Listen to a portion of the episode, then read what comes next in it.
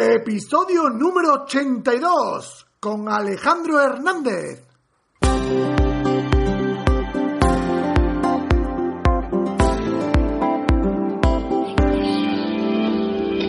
Bienvenidos al programa Ventas Éxito, un podcast diseñado para ayudarnos a crecer como vendedores. Un programa donde encontrarás las claves para mejorar tus ventas, alcanzar el éxito y desarrollarte en un vendedor de alto rendimiento. Si tienes un producto que vender, clientes que visitar y mucha competencia, este podcast es para ti. Con vosotros, Ricardo Ramos.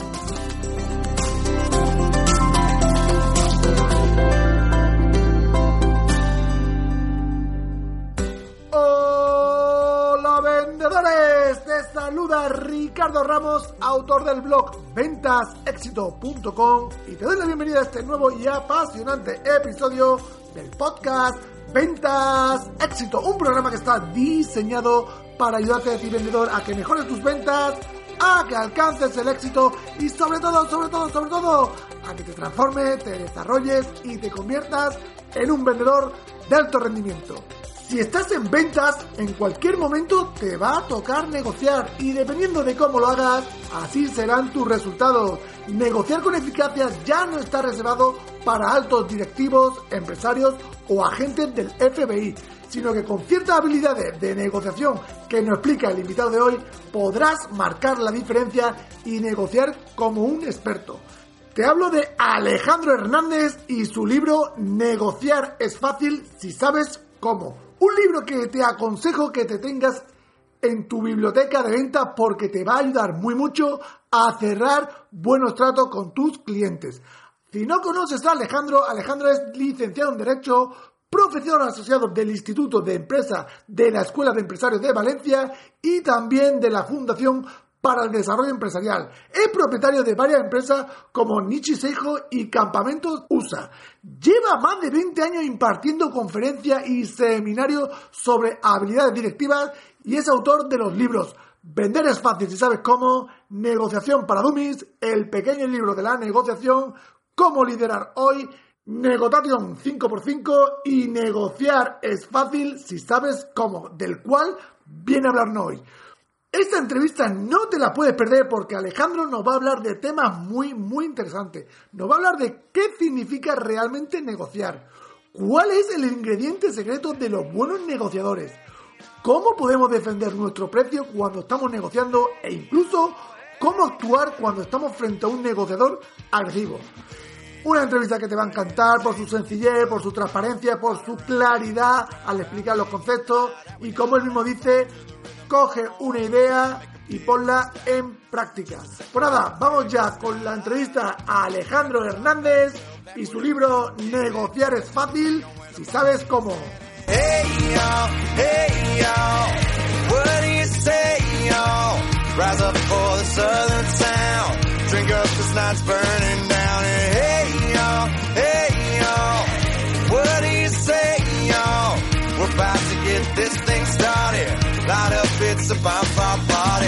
Hola Alejandro, ¿cómo estás?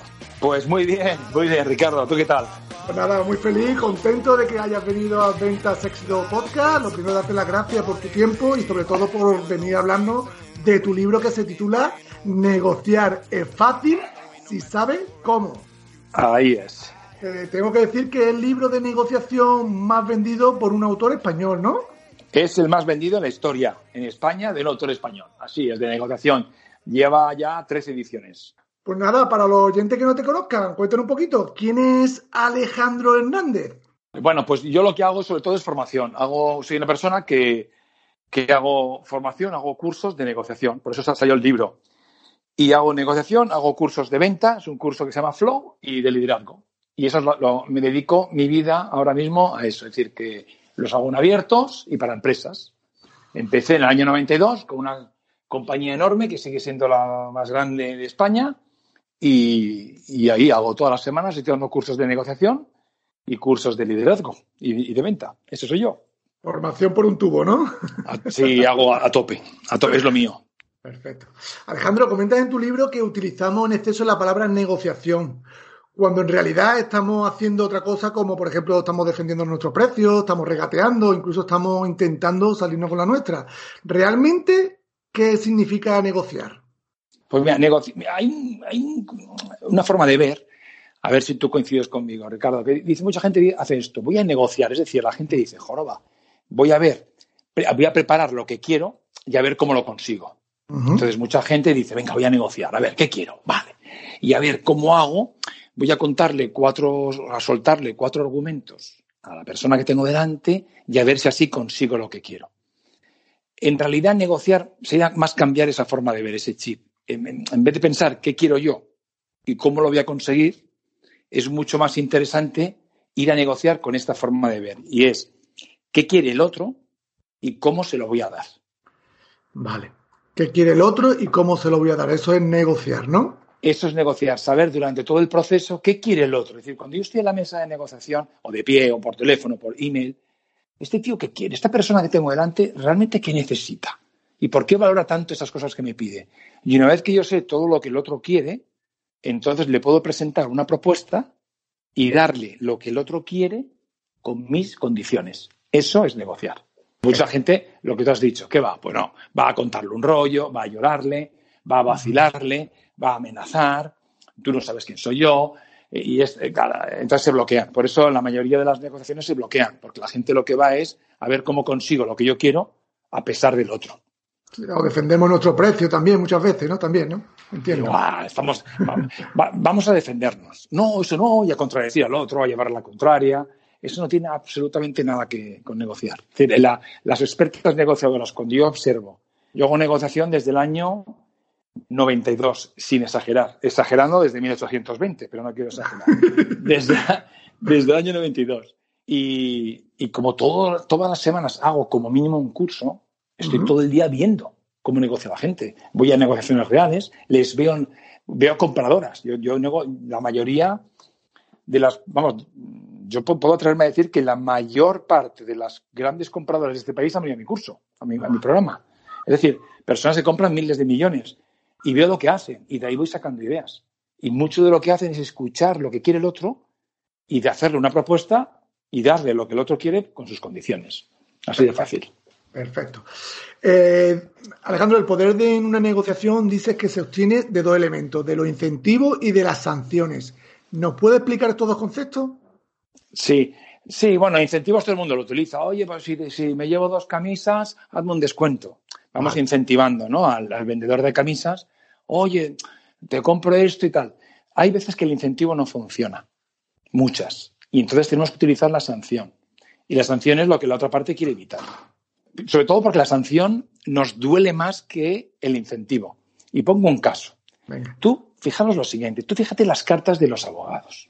Yo soy, eh, soy abogado, y si algún oyente es abogada o abogado, verás que la típica carta de abogado, ¿qué es? Si usted no hace esto, entonces nosotros, ¡boom!, sanción. Así es, los abogados, que son los que negocian los mayores acuerdos en el mundo, utilizan la sanción.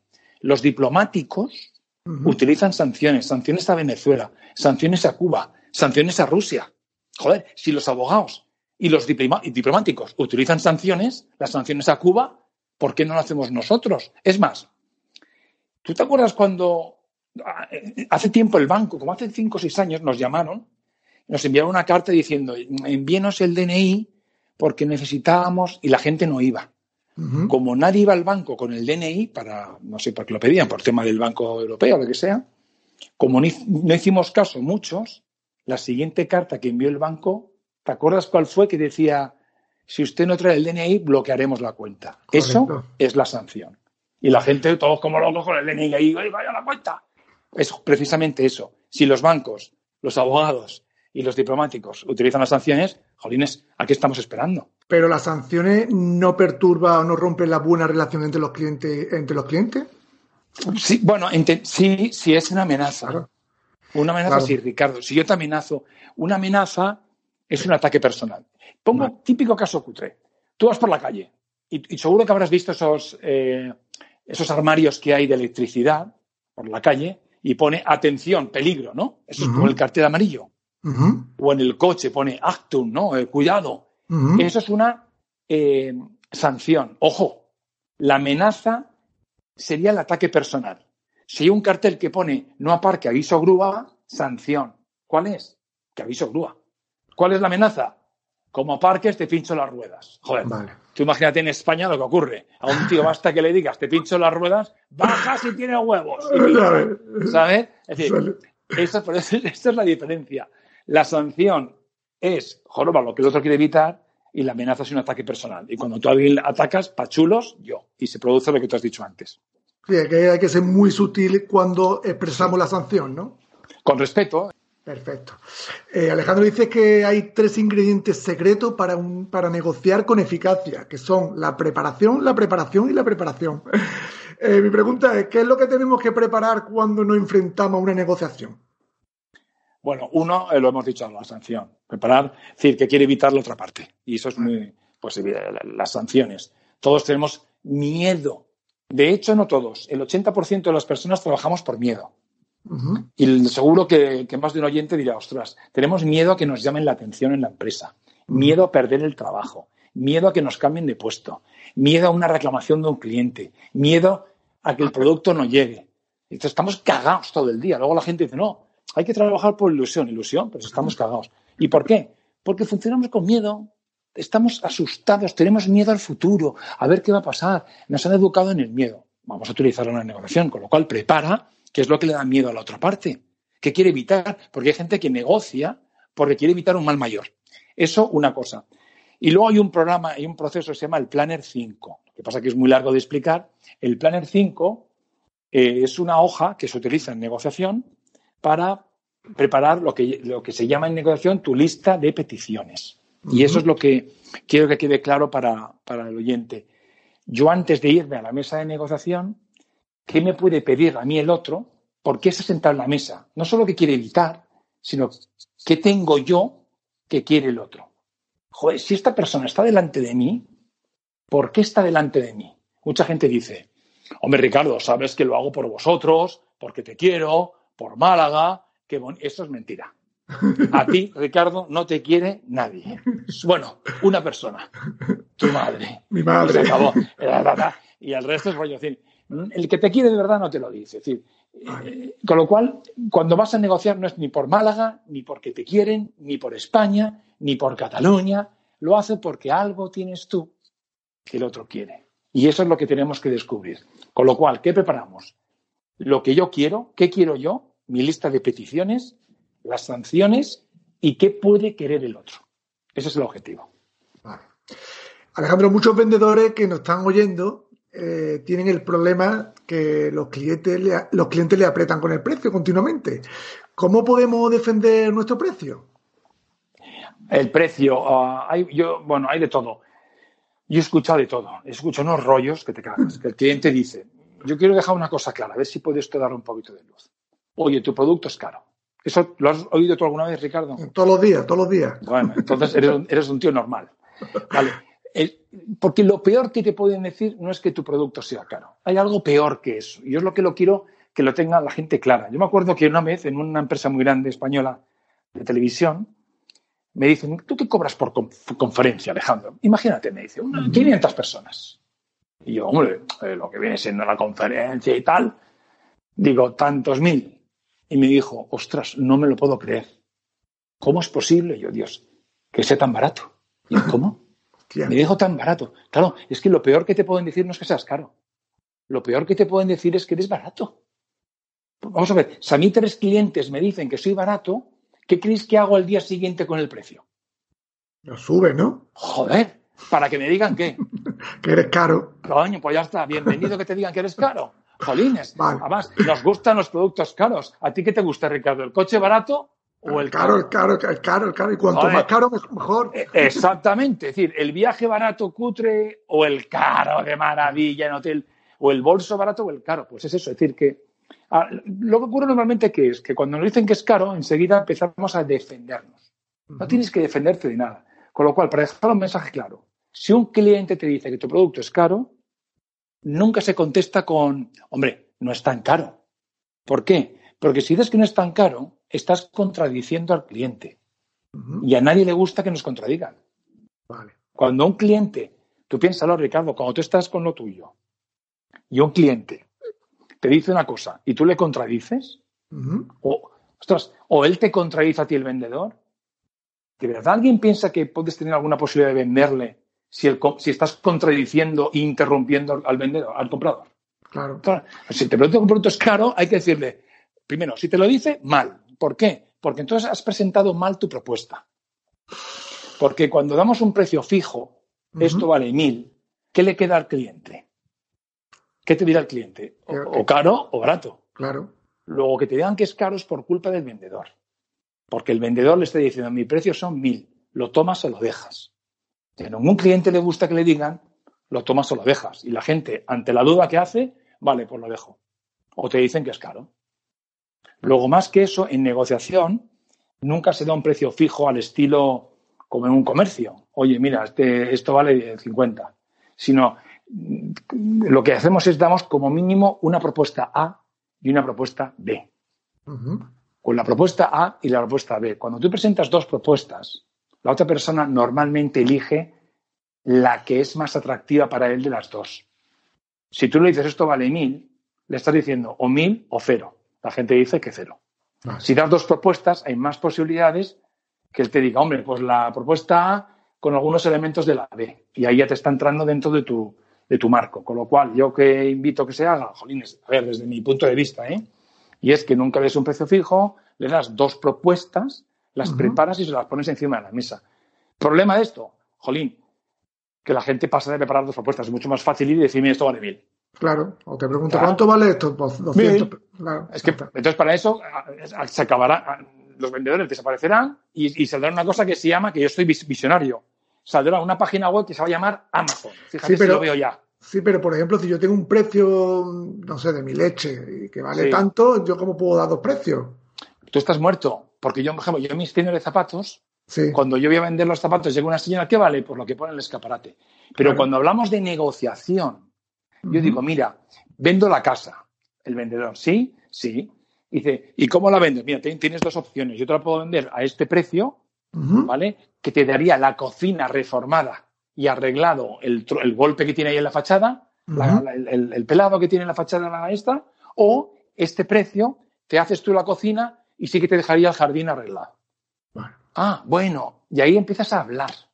Si tú le dices que esto vale mil, como en el caso de la leche que tú dices, o los zapatos, yo tengo tiendas de zapatos, y cuando viene una señora, pues esto vale mil, no hay, tu tía, porque ahí es un, es un, producto de venta en tienda, ahí está el precio o nada. Es una, es una, no es un, ahí no se negocia, es venta, de, que no hay negociación.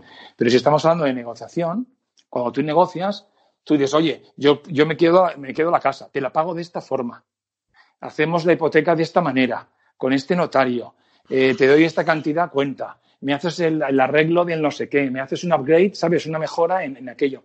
Y, haces dos propuestas como mínimo. El problema de que tu producto es caro es porque das un solo precio. Yo he aprendido, Ricardo, que cuando doy un solo precio, un precio fijo, tengo problemas. Sí, claro. Con lo cual se acabó. Yo no doy un precio fijo en la vida. Yo digo opciones, le digo, mire, escucha lo que usted quiere y tal, recapitulo con él, oye, me has dicho que quieres esto, esto y aquello, y esto de esta forma, oye, ¿qué te parece si lo hacemos así? Mira, yo podría, pum, y le pongo en la mesa una propuesta o dos que contengan lo que el otro quiere con mis condiciones.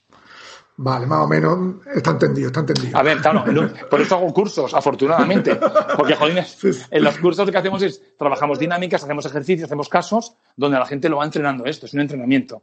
Porque la gente me dice, oye, yo sé cómo se hace. Pues joroba, pues por eso hacemos los entrenamientos. Sí, sí, pero bueno, lo has dejado claro, lo has dejado claro. Eh, Alejandro, de épocas de escasez y de incertidumbre, el vendedor va a negociar sintiéndose débil, vulnerable y sobre todo con gran necesidad de vender, ¿no? ¿Cómo podemos superar mentalmente esta creencia de que somos la parte más débil a la hora de negociar? Vale, no lo somos ni de coña, macho. muchas veces no, lo creemos, que vamos a negociar y. No, no. te, voy a dejar de eh, comprar, te voy a dejar de comprar y te lo crees, ¿no? Claro. Eh, mira, tú piensas en esto, Ricardo. Yo esto lo veo mucho. Ah, el tío que va a comprar una casa y otro que vende. Y, y el que va a comprar el que vende dice, ¿te interesa mi, piso? Y el que va a comprar, no, no me interesa. Y el tío sigue allí. ¿Por qué? El comprador. Porque le interesa, ¿no? Claro. Es más, dice, no me interesa, pero simplemente por curiosidad, ¿cuántos dormitorios tiene? Joder, si no te interesa, ¿para qué preguntas cuántos dormitorios tiene? Claro. ¿Qué quiere decir? Que eso no lo, los vendedores no lo, no lo escuchan. Yo le he preguntado a muchos vendedores, ¿quién tiene más poder? Y todos, todos, ¿eh? Me dicen el comprador. El comprador. Y yo di formación a la mayoría de compradores. Y les pregunto quién tiene el poder. Y me dice el vendedor. ¿En serio? Así es. Y compradores gordos. ¿eh? Gordos. Qué ¿Por qué? Pero verás, verás por qué.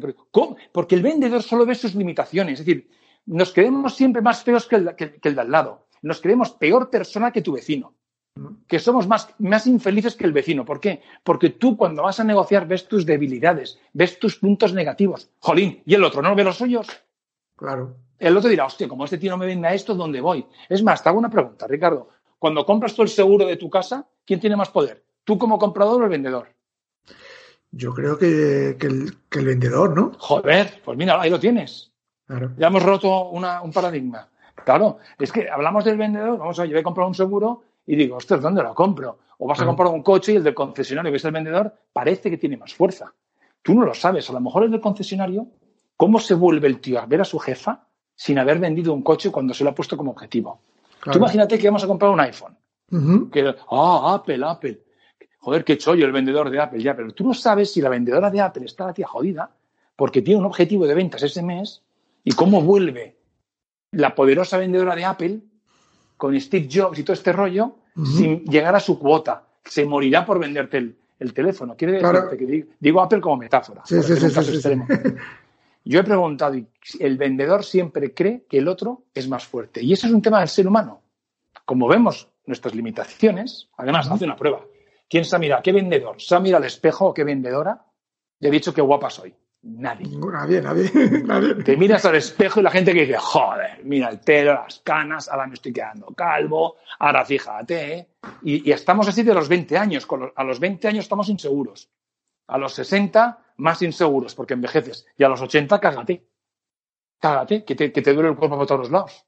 Sí, Luego pero ahí el, estamos inseguros desde que nacemos. ahí el tema es saber cuándo te están dando un farol o no, ¿no? Porque muchas veces llega el cliente y te dice, tengo este precio más barato que me lo ha dejado tu competencia. Para apretarte, ¿no? Vale. Vale, bueno, ahí tendrías que negociar. Si te dicen Claro. que en el momento que te digan, Ricardo, como yo lo veo, ¿eh?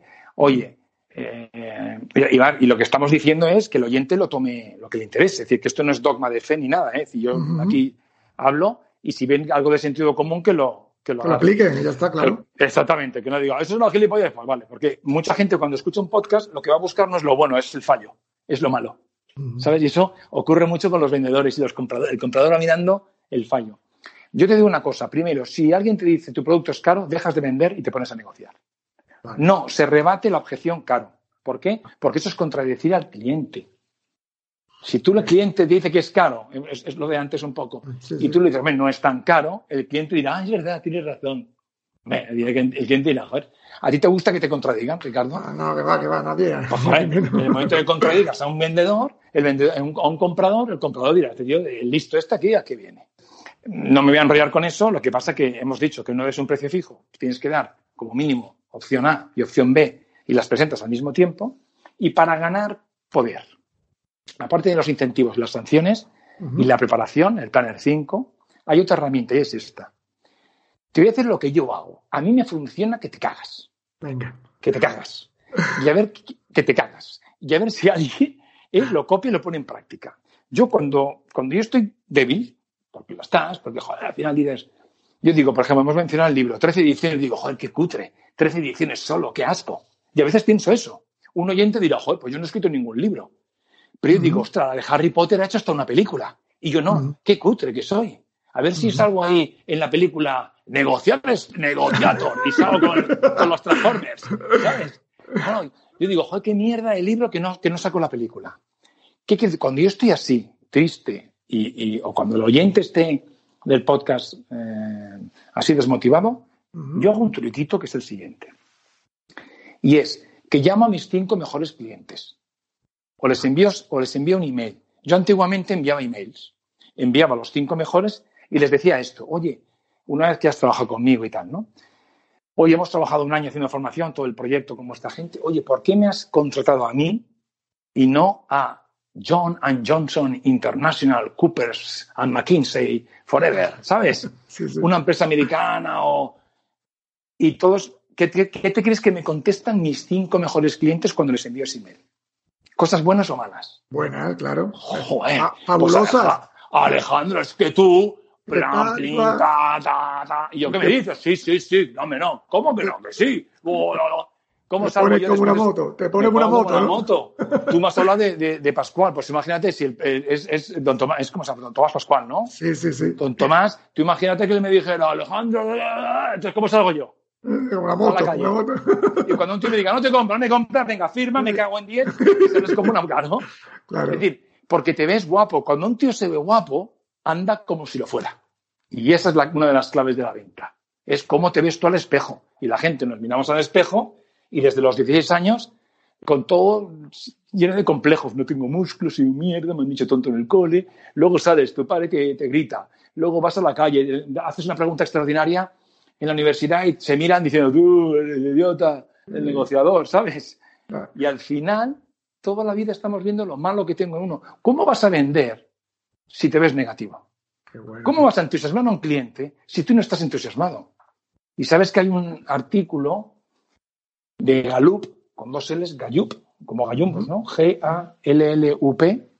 Es, una- es un estudio del 2013 que es bastante potente, donde, donde dice, ha hecho un, vamos, es una, es un- una encuesta y dice, eh, eh, afirma la encuesta, si alguien la quiere, que la vea por internet, que se pone Gallup y ahí aparece, que el 80% de las personas trabajan por obligación y no por entusiasmo. Ujú. El 80% de las personas, vendedoras, vendedores, trabajan por una transferencia a final de mes y no por verdadera pasión. ¿Qué pasa? Jolines, que es que ser vendedor, ¿cómo vas a entusiasmar al otro si estás tú, si te ves en el espejo mal? Por eso utiliza a tus clientes. Y además, otra cosa que tienen los clientes maravillosa. Para mí, primero, cuando estoy desmotivado, me levantan el ánimo. Sí. Y dos, mis clientes me ayudan. Ellos son los que hacen la prospección para mí. Yo si llamo a Leche Pascual ahora mismo y les digo vender un curso que me dicen, vaya usted a... llame a otro. No me reciben. Pero yo puedo llamar a uno de mis clientes y decirle, oye, échame una mano con esto. Y llama un cliente mío y me reciben a los dos días. ¿Verdad? Luego, mis, claro, eso es lo que hacen mis clientes. Yo me rodeo, esta palabra es de Brian Tracy, yo me rodeo de, una de un, de un círculo de oro. Y cada, cada, o de una cadena de oro, cada eslabón es un cliente mío. Y mis clientes no solo me protegen cuando yo estoy triste, sino que encima me buscan ellos más clientes. ¿No es acojonante? Qué bueno, qué bueno. Pues es eso, pues que lo pongan en práctica. Cuando estés triste, llama a un cliente tuyo, oye, uno que esté contento. Es más, y otro truco más, que no es truco, es sentido común. ¿Cuándo llamamos normalmente a un cliente? Tú imagínate que, que cada uno desde su casa, ¿no? Que los que estén escuchando el podcast, que es vendedora. Has hecho, has enviado el pedido al cliente por primera vez. Le envías el pedido. Y el cliente lo recibe encantado. ¿Y qué hacemos normalmente? ¿Vale? No ha dicho nada. Luego todo estará bien. Joder, ¿no sería más interesante si tú sabes que el pedido le ha llegado y alguien en la oficina te ha dicho, imagínate, oye Ricardo, que está muy contento el cliente H por el nuevo suministro que le has hecho. ¿Qué tendríamos que hacer? Lo, normal es llamarlo, ¿no? Claro, oye, eh. Pedro, que sea, Evaristo, dime una cosa, ha llegado el pedido, ¿qué tal? ¿Y qué va a decir el cliente? Muy bien, ¿y tú muy bien? ¿Por qué? Esa conversación es fantástica. Y en lugar de llamar cuando todo va bien, ¿cuándo llamamos los vendedores? Cuando va todo mal, ¿no? Cuando hay, cuando hay un problema, ¿no? Cuando hay un problema. Cuando hay un ¿no? problema, para eso estamos. No, eso no estamos para los problemas. Estamos para los éxitos. Pero como nos siguen educando en que piensa mal y acertarás, te va hoy bien, ya verás el año que viene, con la cosa negativa, busca los siete fallos, pues al final llamamos al cliente para los problemas y no para las oportunidades. Joder, tú imagínate, ha- hazlo ahora, cuando tengas un cliente contento, llámale, oye, ¿qué tal? Cuéntame, ¿qué tal la experiencia? Joder, muy contento. En ese momento, si el cliente te dice que está muy contento, ¿por qué no le preguntas, oye, ¿contento? ¿A qué te refieres? Joder, gracias a vosotros, pum, pum, pum, pum, y te dará lo bueno. Tú piensas, ¿cómo se siente ese cliente cuando lleva 15 minutos hablando bien de vosotros? No, se siente como una moto. ¿Y ¿no? qué pensará de ti? ¿Cosas buenas o malas? Buenas, claro. Joder. Y pensará malas del otro coñazo, tu competidor que le llama, oye, no llega el palé, no sé qué, a llorar.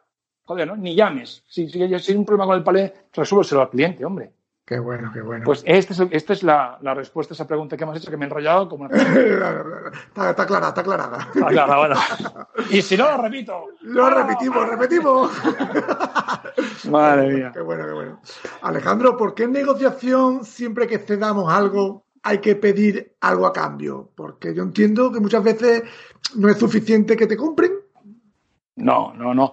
porque vas a negociar. Es decir, una cosa es vender el vender es, el coqueteo. Tú imagínate, la venta es, pues cuando, cuando no tienes pareja, estás cortejando a esa pareja, ¿no? Cada uno a la suya. Oye, pues no sé qué. Eso se llama vender. El cortejo, pues lo que estamos hablando ahora.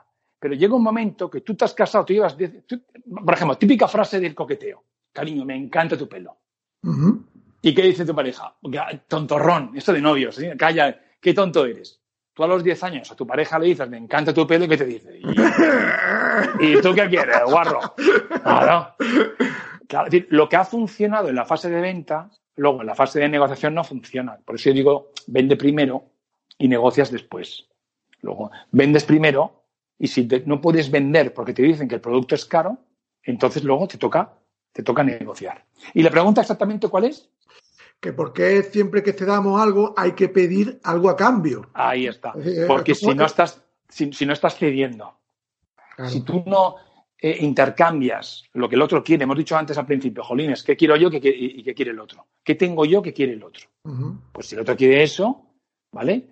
Joroba, pues como yo quiero aquello del otro, entonces se prepara una propuesta que contenga lo que él quiere y lo que tú quieres. Si solamente cedes, ¿qué ocurre? Pongo un ejemplo, ¿eh?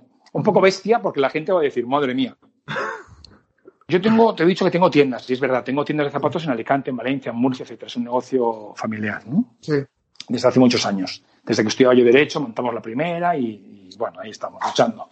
Bueno, eh, cuando llega una cliente, imagínate, si llega una cliente y me dice, eh, Alejandro, ¿me das un descuentito? El vendedor cutre, ¿qué hace? Sí, venga, te hago un descuento. Imagínate que yo le hago en plan bestia a la señora un 10. La señora se va contenta, claro que sí. Y de joder, qué choño. Lo que ocurre es que la mayoría de las señoras que entran a mi tienda, cuando tú le haces un 10%, ¿qué piensan al rato? ¿Tú qué crees que piensa la señora cuando le haces un 10%? Pues que, que, puede hacerle más, ¿no? Exactamente es eso. ¿Y qué dice la señora? Oye, un momento, un 10, hombre, es que hace un año me hiciste ya un 10. Bueno, te hago un 20. Si tú a, un cliente le haces un 20% de descuento, ¿qué piensa el cliente al rato? Que puede, que puede tirar más, ¿no? Que puede bueno, No, no se preocupe usted, le hago un 50. Si tú a un cliente le haces un 50%, ¿qué piensa al rato el cliente? Igual, lo mismo. 50, esta leche está caducada, ¿sabes? O esto no sé qué. Es más, si yo a una señora en mi tienda, en lugar de hacerlo un 50, le regalo un par de zapatos, ¿qué crees que piensa? Y este listo, ¿qué quiere? Es decir, cada vez que tú haces una concesión al otro sin pedir nada a cambio, eso se llama ceder. Y cuando cedes, ¿qué ocurre? Que la clienta sube su expectativa de poder. Y como sube su expectativa de poder, te irá apretando, apretando, apretando hasta, hasta que no puedas más. Pero Por eso. Pero muchas veces te chantajean con el, con el no comprarte, ¿no? Bueno, eso es una amenaza. Claro. Te dice, o me pongo esto más barato o no te compro, porque ha venido fulanito.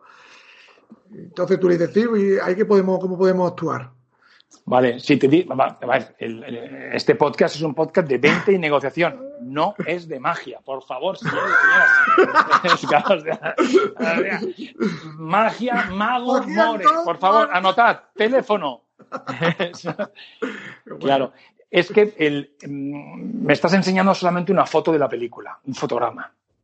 Hay que verlo todo, es como, había que ver toda la película para ver en qué momento podemos atajar ese, eh, prevenir eso. Las objeciones de toda la vida no se tratan. Hay muchas historias que dicen que una objeción, por ejemplo, eres caro, no te compro, tal, hombre, ¿cómo es posible? ¿Por qué no? Esas preguntas son un auténtico desastre. Las objeciones se previenen. En este caso, yo tendría que prever esa situación. Te pongo un ejemplo clásico. Tú imagínate que yo vendo coches y te digo, mira, Ricardo, este coche es la leche, corre 260 por hora. Más de uno que, que, que tú qué me dirías, por ejemplo, si te lo digo a ti como vendedor. Te vendo un coche que corre y te digo, este coche es la leche, corre 260. ¿Qué me dirías? No que corre mucho, ¿no? Claro, ¿ves? Me pones una pega, que corre mucho. Corre mucho. Claro. ¿Y yo, yo qué hago? No es tanto. ¿Y tú qué me dirías? Pues sí es tanto. Sí, y empezamos claro. ya a discutir. Claro. En lugar de eso, ¿sabes por qué tú me has dicho que corre mucho?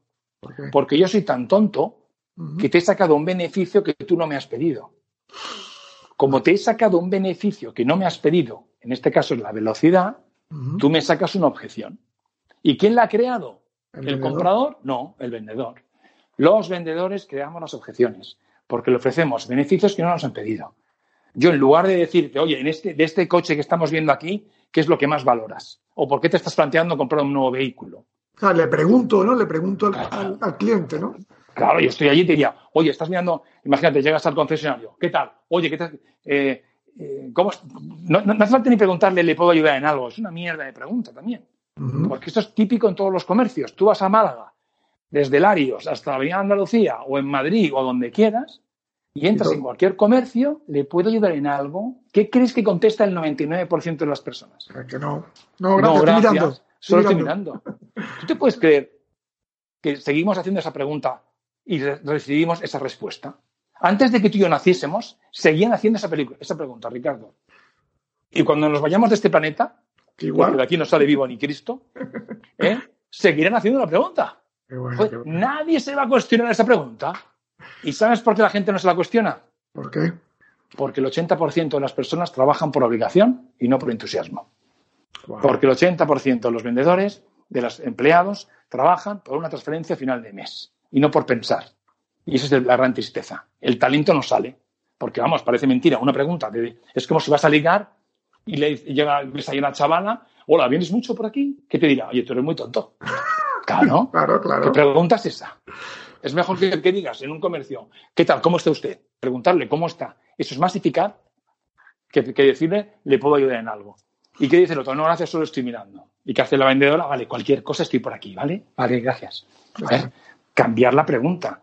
Nunca le ofrezcas un beneficio que no te han pedido, porque cuando un vendedor le ofrece un beneficio, esta leche vauperizada o este cartón está, este- está hecho de tetabric o, o lo que sea, o el agua que vendo es intacta y ya está bajo tierra a 150 metros y hacemos 300 test diarios de... Eso es, el cliente le importa un, rollo eso. Nadie en su sano juicio compra el agua porque le han hecho 300 test. Y aparece en todas las páginas web de los que venden agua. Claro. Nadie en su sano juicio compra un coche porque los discos delanteros son autoventilados. O por el par máximo de potencia, o porque el bolso, la piel es de bovino o de porcino. Y seguimos contándole rollos a los clientes. Todos los clientes se aburren y se van. Perfecto. Eh, Alejandro, ¿por qué dice también que no hay que regalar nada nunca para ganarse la buena voluntad de los clientes? Bueno, eso ah, lo, lo digo porque es lo que se ve en la mayoría de las veces. La gente cree que un gesto de buena voluntad, que una pequeña concesión, un regalito inicial, va a suavizar a la persona que tienes delante. Mm, Y eso es típico. Y además la gente lo dice, mira, por la relación que nos une, esa palabra Sí. es horrorosa. Oye, porque, llevo mucho tiempo comprándote.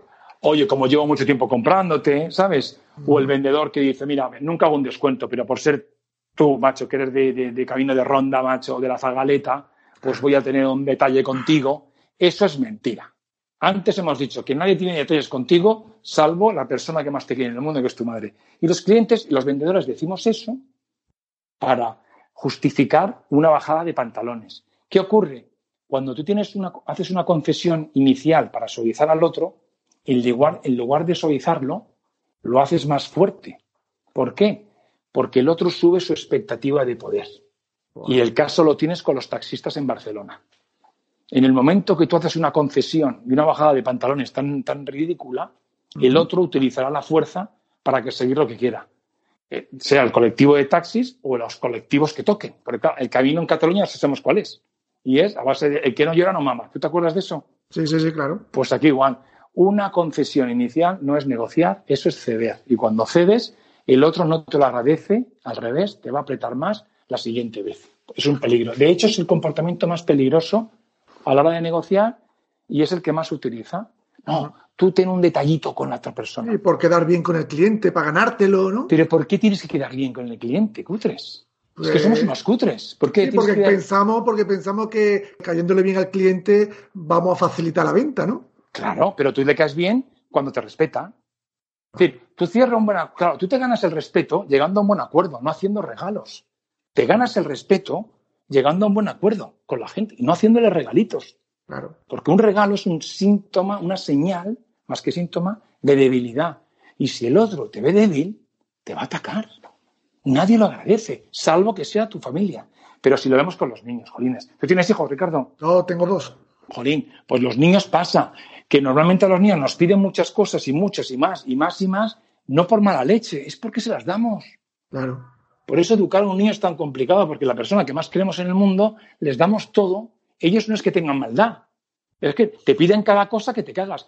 Es que, y te piden sin, todos los días piden algo. Y cuando ya llega el final del año, la carta a los Reyes Magos. Y te piden la de Dios. Y dices, joder, qué cabritos. No, es que se lo damos. Los niños piden porque se lo das. Cuanto más das, más te piden. Más te piden.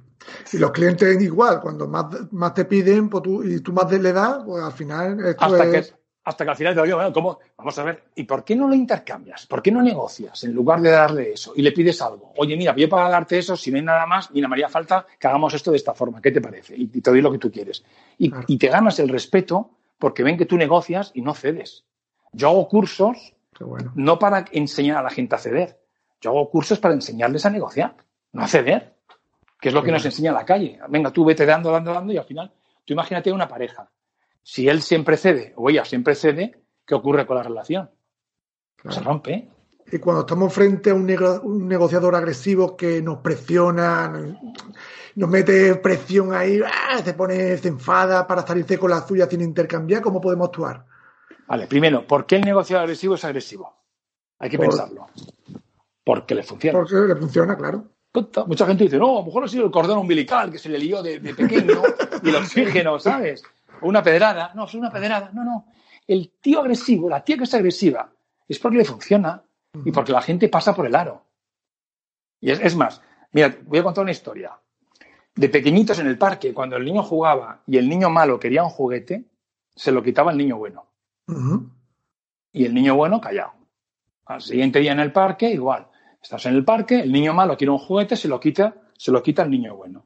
Hasta que un día el niño malo se lo quiere quitar a un niño bueno y el niño bueno dice que no, que el juguete se lo da a su abuelo. ¿Sabes qué hace el niño malo para conseguirlo? Que, Se chiva al padre del niño bueno y le dice esto, señor, su hijo no comparte. Ostras, espero que no tengan los oyentes, los hijos que no compartan, porque de pequeños nos han educado a hay que compartir. ¿Te suena eso, Ricardo? claro, claro. Hay que compartir. ¿Cómo que compartir? Este- ¿Cómo cómo que compartir? Negociar no tiene nada que ver con compartir. Si alguien quiere ir a compartir, que vaya al ayuntamiento. O una ONG. Mi hija eh, es presidente de una ONG en la Guayana francesa. Si alguien quiere dar dinero a los niños de la Guayana, le doy el teléfono. Pero señores y señoras, Joroba, se va a negociar, no a compartir. El padre del niño bueno, ¿sabes qué hace? Le quita el juguete a su hijo querido y ¿a quién se lo da? Al otro. Al malo y el padre educa al niño a ceder en lugar de negociar. Y eh, lo que hay que compartir, vas al parque, comparte con los demás niños. ¿Cómo que comparte? Pero que eso, ¿de, qué, eso que- ¿de qué película es eso? No sé yo dónde- dónde- no lo sé. ¿Eso de No qué sé, película no es? Pues, entonces, cuando la gente hace una concesión inicial, Ricardo, para ganarse al otro, eso es, eso es ceder, eso es compartir. Cuando tú compartes, al final te piden, te piden, te piden, y, no, y en el momento que dejes de dar, oye, ¿por qué, qué te pasa ahora? Porque les has acostumbrado a eso. Con los niños pasa exactamente lo mismo.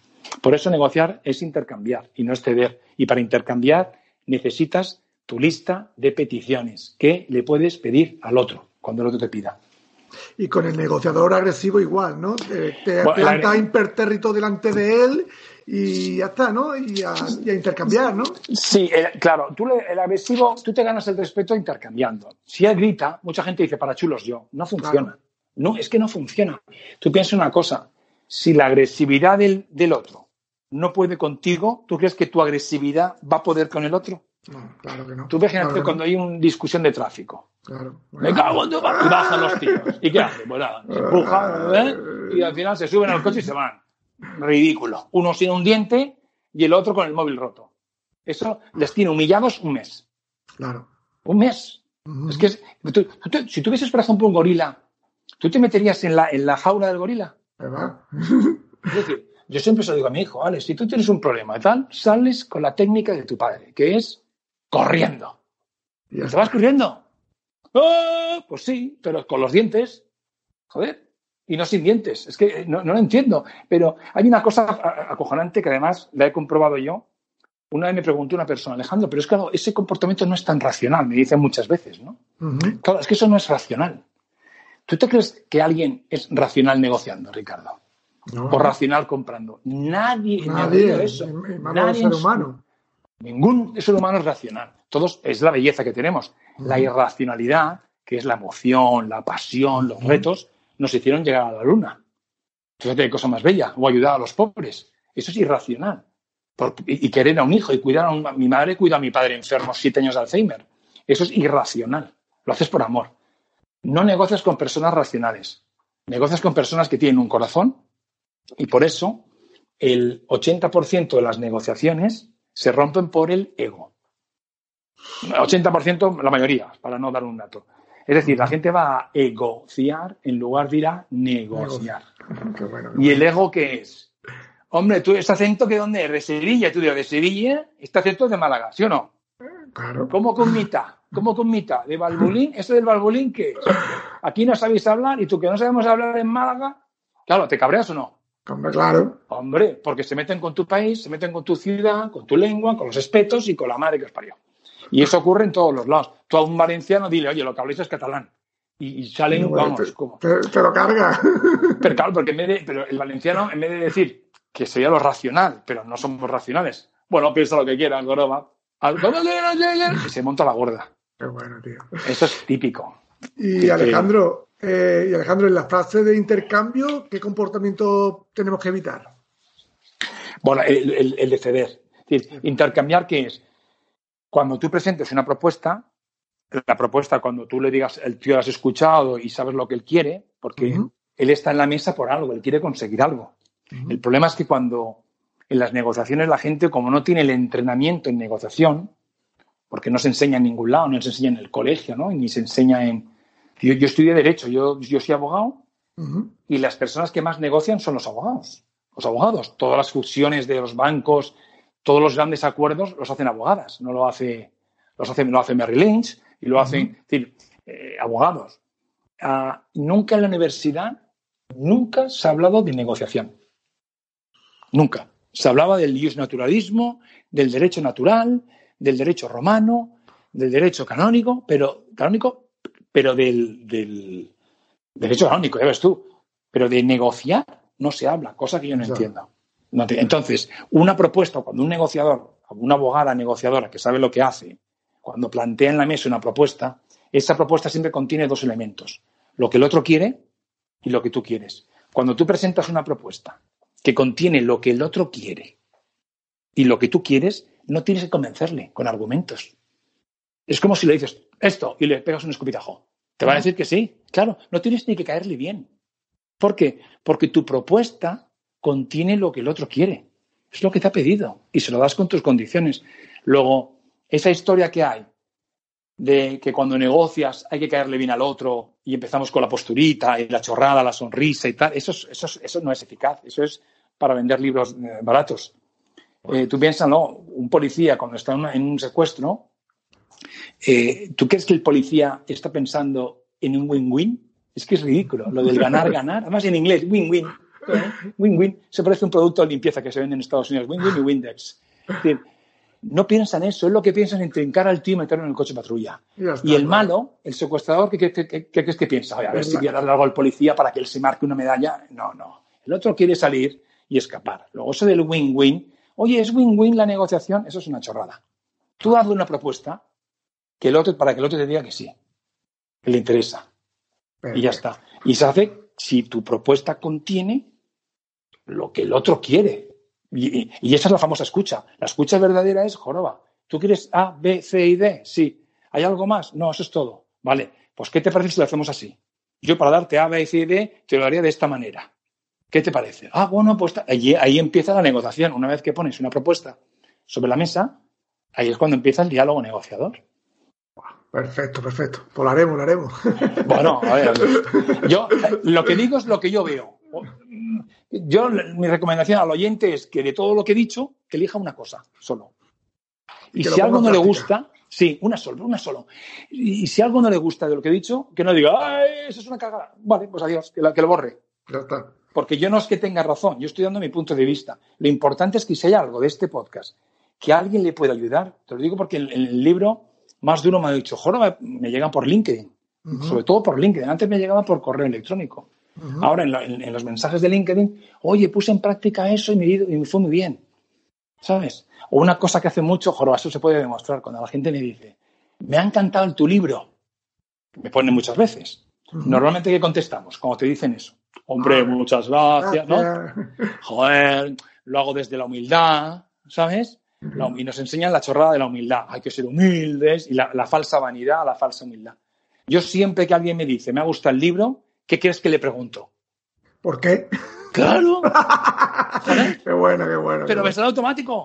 ¿Te ha gustado? Sí. ¿Por qué? ¿Y qué hace el otro? Coño, pues por esto. No hay más respeto al otro que si te ha dicho que le ha gustado el libro, le preguntas qué es lo que te ha gustado. ¿Pero qué soy yo? ¿Un ser superior? Qué bueno. ¿Te ha gustado? Ah, pues como todo el mundo. No, no es ridículo. Sí. Y, puede ser desde una universitaria hasta lo que sea. Tengo de todo tipo de personas, ¿eh? me, da igual. Si son blancos, verdes o amarillos. Bueno, Alejandro, ya para terminar, recomiéndanos un par de libros de venta que te haya gustado, que quieras recomendando. De venta. Vale, eh, mira, eh, hay uno muy antiguo, no sé si estará, macho, pero antiguo de hace 30 años, que, es, que dice muchas verdades. Se llama La alquimia de la venta. Es francés. ¿Quién es? No sé quién es. La alquimia eh, rus, rus, Empieza por R, R, el tío. Hostia, que es de esos libros que tengo yo subrayados, ¿sabes? Y currados. Algo por R. La alquimia es en francés. La alquimia, la alquimia de la venta se llama. La alquimia de la venta. Creo que de Ediciones Deusto lo publicaron hace mil años. A lo mejor está publicado ahora, hasta estará en audiobook. Pero ese es uno, que es súper potente. Ese me gustó mucho. Y luego el clásico, clásico es el de Spin. Spin, ventas Spin, lo conoces, ¿no? Sí. Spin Sales, ese. Vale. Porque ese libro, por ejemplo, hace referencia. El Ragman, ¿no? Del de sí. Por ejemplo, ese libro demuestra claramente que hacer un cierre de ventas no funciona. Es acojonante.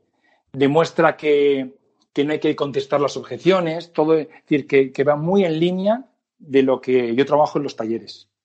Y el libro aunque ya es un poquito antiguo, pero vamos, mm, ese, vamos, yo, a mí me gusta ese y el de la alquimia de la venta, que es, que es, distinto, habla más pensando en el otro, en cómo ve el otro las cosas, la forma de ver la realidad. Y son, no es que sean así de. Es muy difícil, ¿no? Pues esos dos, espero que, ayuden. Perfecto, pues lo pondremos en las notas del programa. Bueno, nada, ya para terminar, ¿dónde te podemos encontrar? Saber de ti, asistir a los cursos, contratarte. Vale, la, qué bien. Esto, la página web, formacionejecutivos.com. ¿Mm? Formación ejecutivos, todo junto, formacionejecutivos.com. Y ahí aparece mi historia, testimoniales de clientes, lo que hago, los cursos.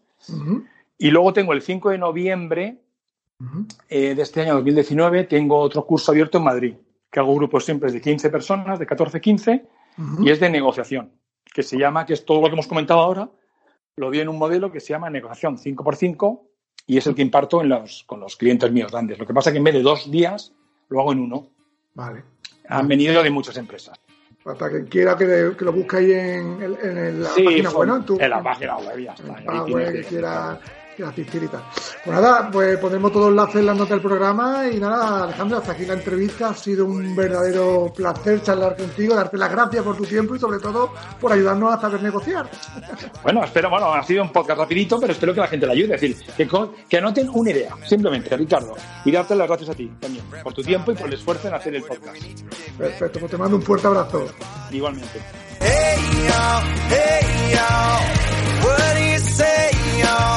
Rise up for the southern sound. Drink up this night's burning down. And hey y'all, hey y'all.